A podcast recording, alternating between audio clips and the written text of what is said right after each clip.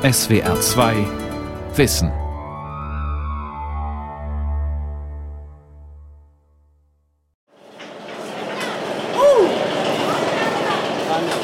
Sadargat, der wichtigste Fährhafen von Dhaka, der Hauptstadt Bangladeschs. Hier im weit verzweigten Ganges-Delta strömen unaufhörlich Zuwanderer nach Dhaka mit seinen neun Millionen Einwohnern. Viele hoffen auf eine Arbeit in einer der abertausenden Textilfabriken im Großraum der Hauptstadt. Noch gelingt es den meisten von ihnen.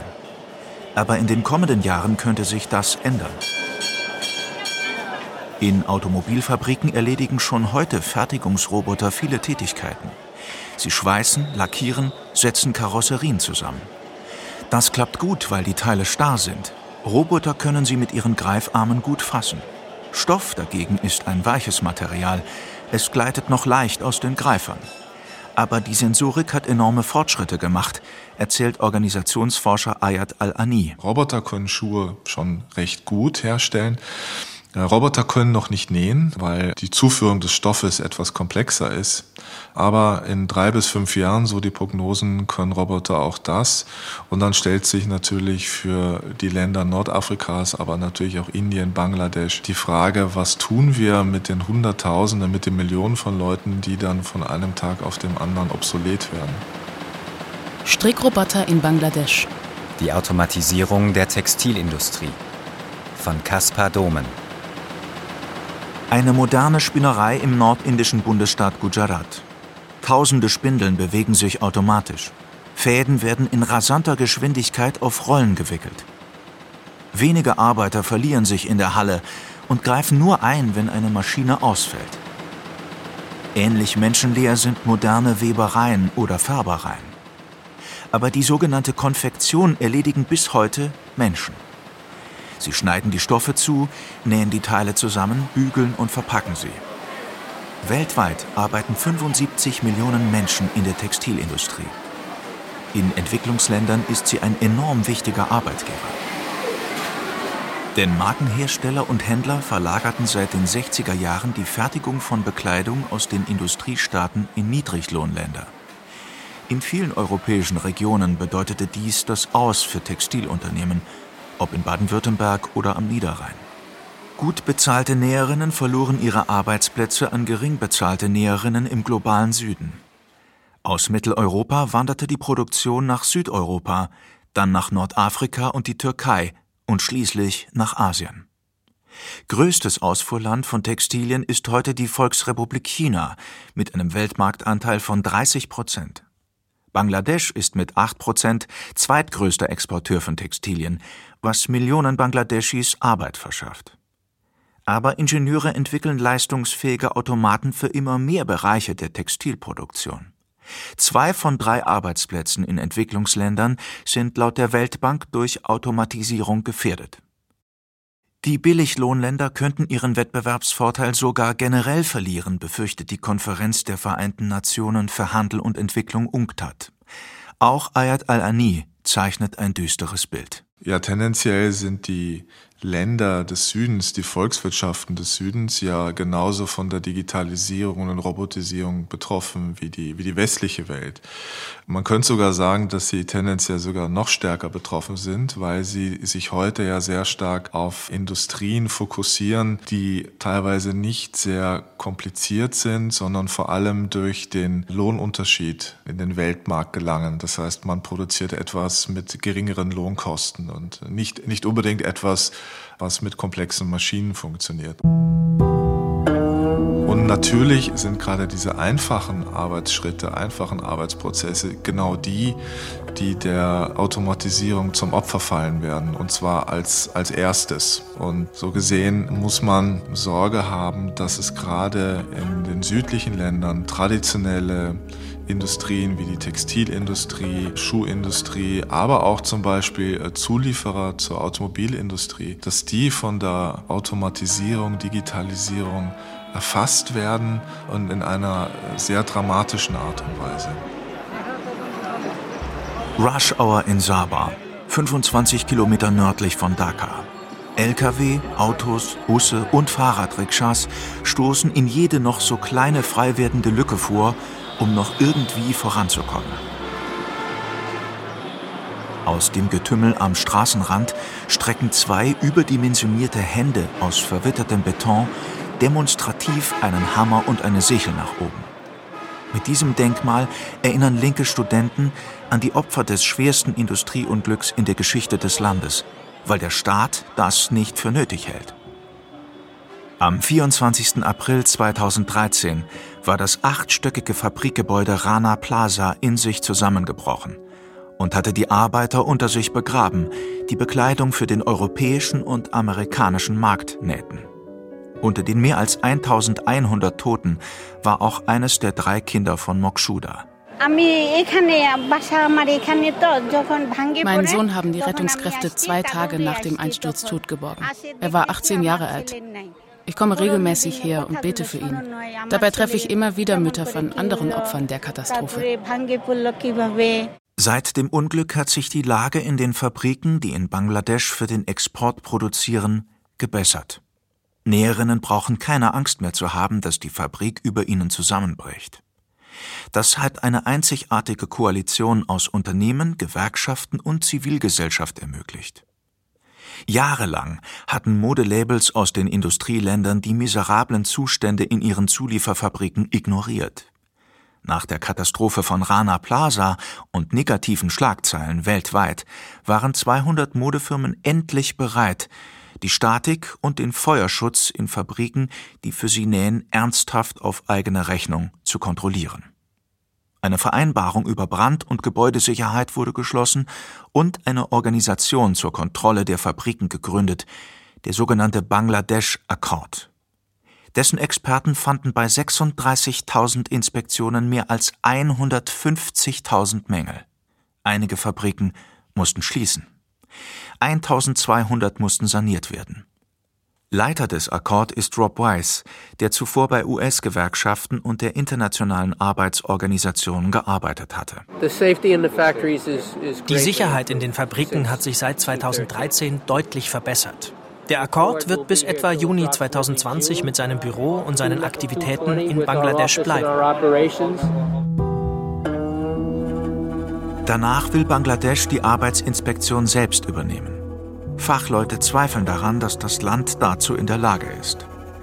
Und die notorisch niedrigen Löhne für die Millionen von Textilarbeiterinnen in Bangladesch blieben unberührt von der Katastrophe, trotz des Kampfes der Arbeiterinnen.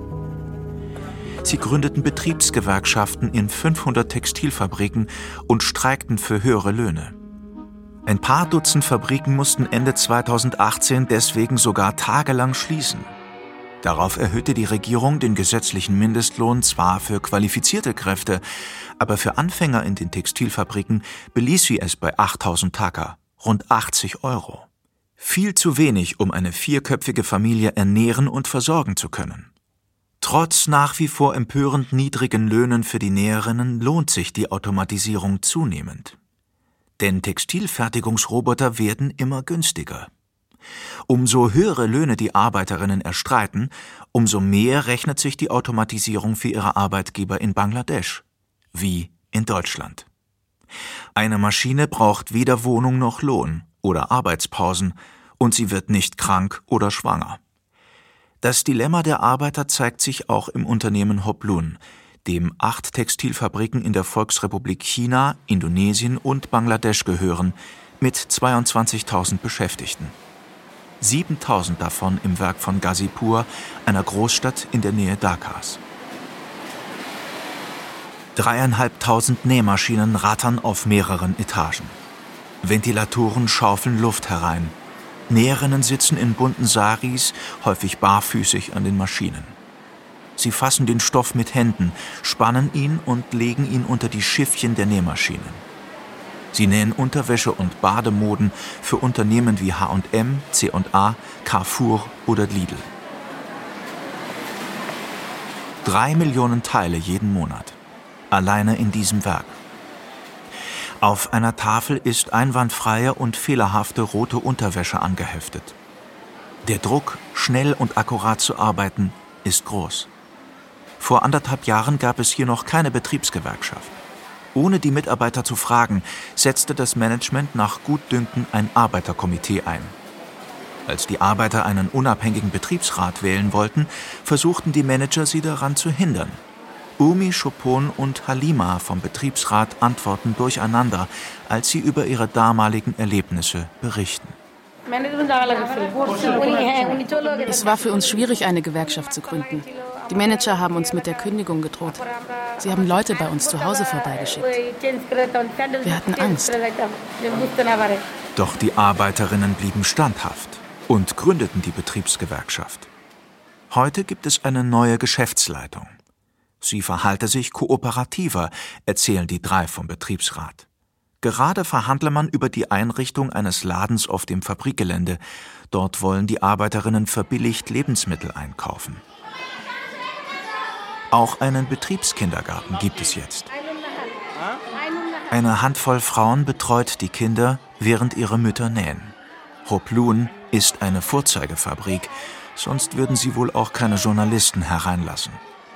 Aber das bedeutet nicht, dass hier jede Arbeiterin einen existenzsicheren Lohn erhalten würde. Gehälterfragen sind den Auftraggebern aus Europa und den USA weniger wichtig. Anders lassen sich die Ergebnisse einer Umfrage der Kampagne für saubere Kleidung nicht interpretieren. 45 von 47 befragten Unternehmen präsentierten der von den christlichen Kirchen und Gewerkschaften unterstützten Initiative keinerlei Belege dafür, dass sie Näherinnen, Färbern, Spinnern oder Baumwollbauern entlang der Lieferkette einen existenzsicheren Lohn zahlen.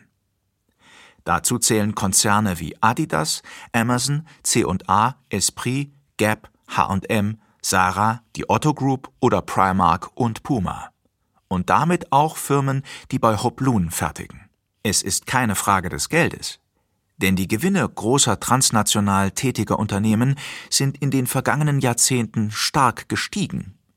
Aber wenn die Arbeiter Lohnsteigerungen durchsetzen wollen, denken die Manager der Textilfabriken sofort über Automatisierung nach. Auch bei Hoplun, sagt Werksleiter Suntaralingam Amiltan. Wir hatten diese Debatte, als die letzte Mindestlohnanpassung kam. Auf unserem Markt ist der Wettbewerb hoch. Wer die niedrigsten Kosten hat, macht das Geschäft. Das war um den Jahreswechsel 2018 auf 19. Der Werksleiter kennt sich mit Automatisierung aus. Gleich zu Anfang seiner Karriere hat er auf Geheiß seines Arbeitgebers beim japanischen Autobauer Toyota in Sri Lanka hospitiert, einem Vorreiter der Automatisierung. Es hatte nichts mit Bekleidung zu tun. Ich baute Autos. Warum? Sie wollten, dass ich eine andere Industrie kennenlerne und unsere Branche aus einem anderen Blickwinkel betrachte, nämlich dem der Automatisierung. Du versuchst die Taktzeit zu verkürzen, all diese Dinge beim Auto. Wenn künftig Automaten statt Menschen nähen, geraten die Unternehmer aber selbst in ein Dilemma. Die Unternehmen werden immer Profit machen wollen. Wenn die Arbeitskosten hochgehen, kann dann eine Maschine den Job von zehn Leuten übernehmen? Ja, ich muss die Kosten senken. Aber du brauchst einen Kunden, der kauft. Und der Kunde braucht dazu Geld. Woher soll der Arbeiter künftig sein Geld bekommen? Im 18. Jahrhundert wirbelte schon einmal eine technologische Revolution die Weltkarte der Textilwirtschaft gewaltig durcheinander. Schon damals hatte der indische Subkontinent das Nachsehen. Heerscharen von Spinnern und Webern verloren ihren Broterwerb, weil Großbritannien den Weltmarkt mit mechanisch produzierten Billigstoffen eroberte. Indien war bis dahin der unangefochtene Weltmarktführer für Textilien gewesen, wegen der hohen Qualität seiner Stoffe. Manufakturen auf dem Gebiet des heutigen Indien, Pakistan und Bangladesch versorgten alle Welt mit Stoffen. Noch heute weben Handwerker dort nach den alten Methoden zum Beispiel in Varanasi, dem früheren Benares. Diese heiligste Stadt der Hindus liegt am Mittellauf des Ganges. Gläubige strömen nach Varanasi und waschen sich rituell im Fluss. Alte und Kranke wollen hier sterben, weil sie glauben, dann Samsara, den Kreislauf aus Tod und Wiedergeburt, durchbrechen zu können. Neben rund 2000 Tempeln beheimatet die Stadt viele Werkstätten, wo auf traditionelle Art und Weise gewebt wird. Mit den Füßen bewegen die Weber über Pedale die Kettfäden und mit der Hand schießen sie die Schiffchen mit Fäden hindurch. Ein lokaler Führer erzählt. Für einen sechs Meter langen Sari brauchen sie je nach Art des Musters zwischen zwei Tagen und zwei Monaten. Frauen und Mädchen sitzen auf dem Boden und nähen Pailletten auf Stoffe. Eine mühselige und ungesunde Arbeit. Die meisten Arbeiterinnen können nach wenigen Jahren nur noch schlecht sehen. Es ist sicher sinnvoll, wenn solche Tätigkeiten automatisiert werden. Aber für die Betroffenen ist es verheerend, wenn sie ihr Auskommen verlieren und keine alternative Arbeit finden. Denn in Indien und Bangladesch gibt es keine staatliche Unterstützung für Arbeitslose. Die Idee, aus der Baumwolle Fasern zu gewinnen, sie zu spinnen und damit Stoffe zu weben, die sich zu Kleidung, Decken, Tücher und zahlreichen anderen Textilien verarbeiten lässt, hatten Bauern und Handwerker unabhängig voneinander in Südasien, Zentralamerika und Ostafrika, schreibt der Harvard-Historiker Sven Beckert in dem Buch King Cotton. Der Mittelpunkt dieser Bewegungen der Baumwollindustrie war jedoch Indien. Von dort aus gelangten die Fertigkeiten zum Anbau und zur Verarbeitung nach Westen, Osten und Süden, wodurch Asien zum Zentrum der globalen Baumwollindustrie wurde, was es bis ins 19. Jahrhundert hinein blieb und auch im späteren 20. Jahrhundert wieder sein sollte. Wie groß die Bedeutung des indischen Subkontinents für die Herstellung von Textilien gewesen sei, könne man daran ablesen, dass das sanskritische Wort für Baumwolle, Kapasi, Eingang fand in das Hebräische, Griechische, Lateinische, Persische, Arabische, Armenische, Malaiische, Uigurische, Mongolische und Chinesische. Die Beschaffenheit der in Indien gewebten Stoffe verzückt viele. Im 19. Jahrhundert schwärmte Edward Baines, Zeitungsverleger und Baumwollexperte aus dem englischen Leeds, die besten Stoffe seien von nahezu unglaublicher Perfektion. Von einigen ihrer Musselins könne man denken, sie seien eher das Werk von Elfen oder von Insekten als von Menschen. Sie seien Stoffe aus gewebtem Lufthauch. Mit der Zeit entwickelten Weber am Indus und Ganges geniale Maschinen für die Verarbeitung von Baumwolle. Mit der Entkörnungswalze entfernten sie die Samen aus den Baumwollfasern. Mit dem Bogen befreiten sie die entkörnte Baumwolle vom Schmutz. Sie erfanden das Spinnrad und Handwebstühle und perfektionierten sie immer weiter. Zu der Zeit kleideten sich Europäer noch in Schafswolle, Flachs und Leinen. Kolonialkriege und Industrialisierung änderten alles. Die Europäer eroberten Amerika. Sie zwangen Menschen dort in Monokulturen Baumwolle anzubauen. Sie verschleppten Millionen Afrikaner als Sklaven auf Plantagen in Nordamerika. Jetzt verfügten die Europäer über günstige Rohware. Und dann bauten findige Ingenieure in Großbritannien neuartige Maschinen. Sie nutzten die Energie von Kohle statt von Menschen oder Tieren. Sie sponnen und webten Baumwolle maschinell und schufen, so der Historiker Sven Beckert, die Choreografie für eine in der Geschichte beispiellose Bewegung von Menschen und Maschinen. Dank der Maschinenkraft stieg die Produktivität beim Spinnen innerhalb von 30 Jahren um das 370-fache. Der Lohnanteil an Textilien lag in Großbritannien nun viel niedriger als in Indien. Nach einiger Zeit begannen die Inder sogar Stoffe aus Großbritannien zu verarbeiten.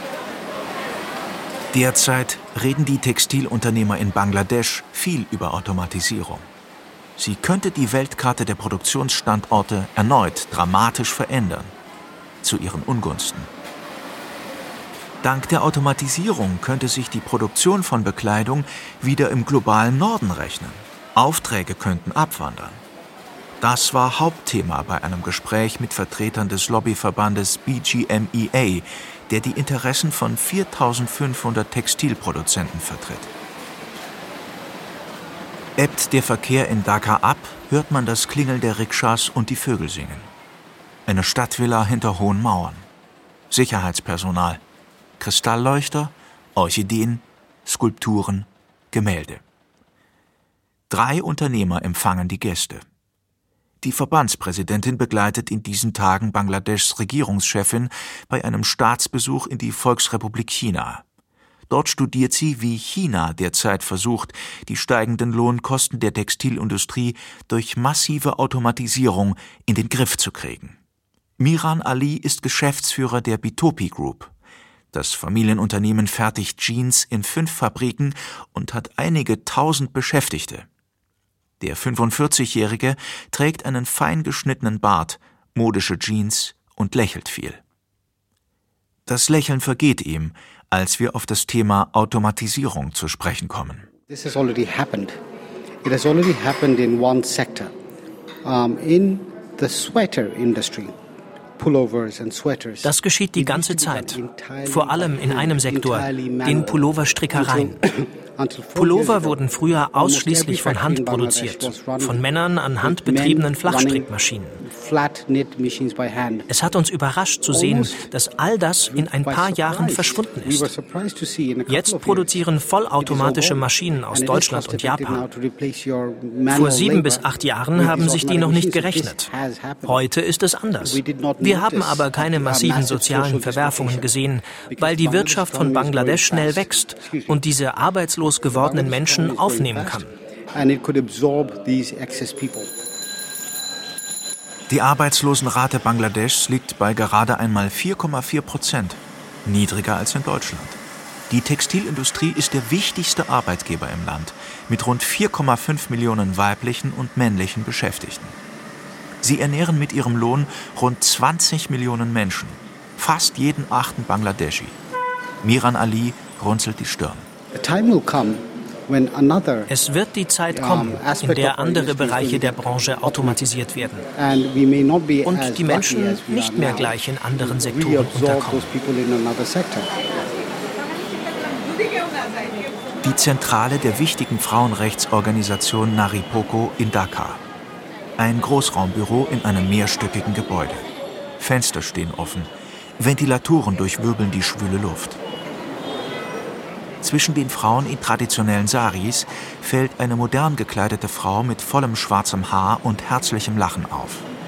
Sadaf Sadiki ist in Großbritannien aufgewachsen. Dann ging sie zurück nach Bangladesch, in die Heimat ihrer Familie.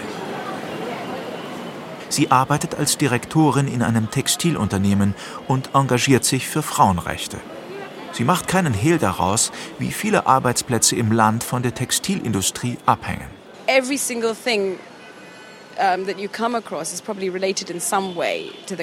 alles in Bangladesch ist in irgendeiner Weise mit der Bekleidungsindustrie verbunden. Egal, ob es sich um eine Bank, eine Versicherung, ein Restaurant oder um die Lastwagen auf der Straße handelt. 75 Prozent unserer Exporterlöse stammen aus der Bekleidungsindustrie.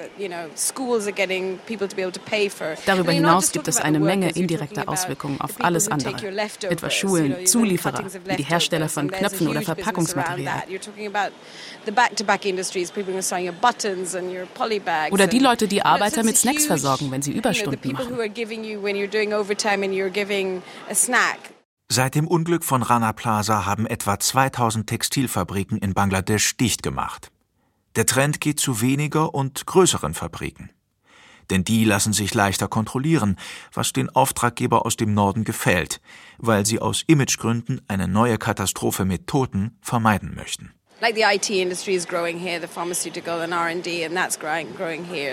Die IT-Branche wächst hier, uh, auch die pharmazeutische Industrie und Forschung und Entwicklung. Viele der Leute, die in der uh, Bekleidungsindustrie Geschäfte machen, wechseln nun in andere Branchen those people who are employed in the industry in, in a massive way, and it's obviously going to affect the women a lot. Wir müssen nur schauen, was wir mit den Menschen machen, die in der Industrie beschäftigt sind. Offensichtlich wird es Frauen stark betreffen. Es ist deswegen großartig zu sehen, dass Mädchen in immer neuen Rekordzahlen zur Schule gehen. you know, you were talking about how everything links up. I really feel now, after so many years, everything is linked up. You know, because I've I've also spent a lot of years with. Ich habe viele Jahre in Bildungsprojekten mit Mädchen gearbeitet. Vor 25 Jahren sagten viele Eltern, sie bilden ihre Tochter nicht aus, sondern suchen einen Mann für sie.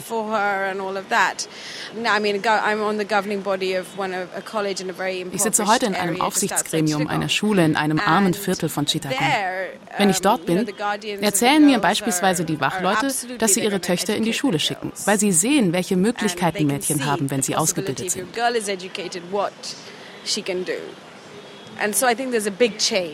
Dieser uh, Mentalitätswechsel findet sich überall im Land wieder, auch bei der Kinderzahl.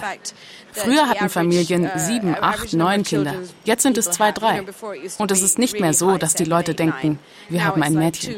Das ist das Ende der Welt. Bangladesch investiert in die digitale Ausbildung der Bevölkerung und hat Programme aufgelegt, um Lehrer und Schüler fit zu machen für das Internet. Anish Aduri berät die Regierung in Fragen der Digitalisierung. Noch stehe Bangladesch bei der Digitalisierung aber erst am Anfang. Digitalisierung ist neu für uns. Wir sind spät in das Spiel eingetreten. Wir machen dies seit zehn Jahren und so richtig erst seit fünf Jahren.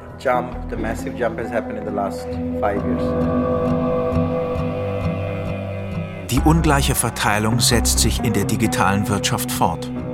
Während die großen Unternehmen des digitalen Zeitalters fast alle in den Industrieländern und der Volksrepublik China beheimatet sind, haben Indien, die Philippinen, Pakistan oder Bangladesch einen besonders hohen Anteil an sogenannten Crowdworkern, die selbstständig über das Internet arbeiten.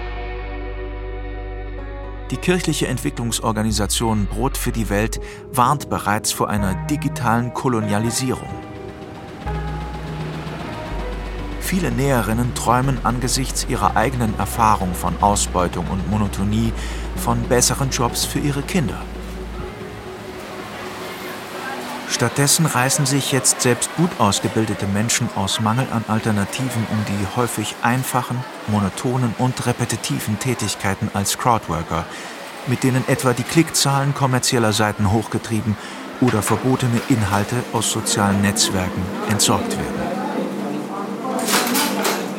Die Mütter haben Bekleidung für den globalen Norden genäht. Dessen digitalen Müll zu entsorgen, helfen nun ihre Kinder.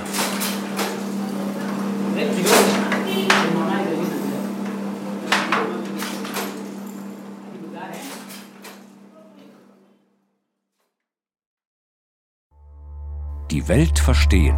Jeden Tag. SWR2 Wissen. Manuskripte und weiterführende Informationen zu unserem Podcast und den einzelnen Folgen unter swr2.de.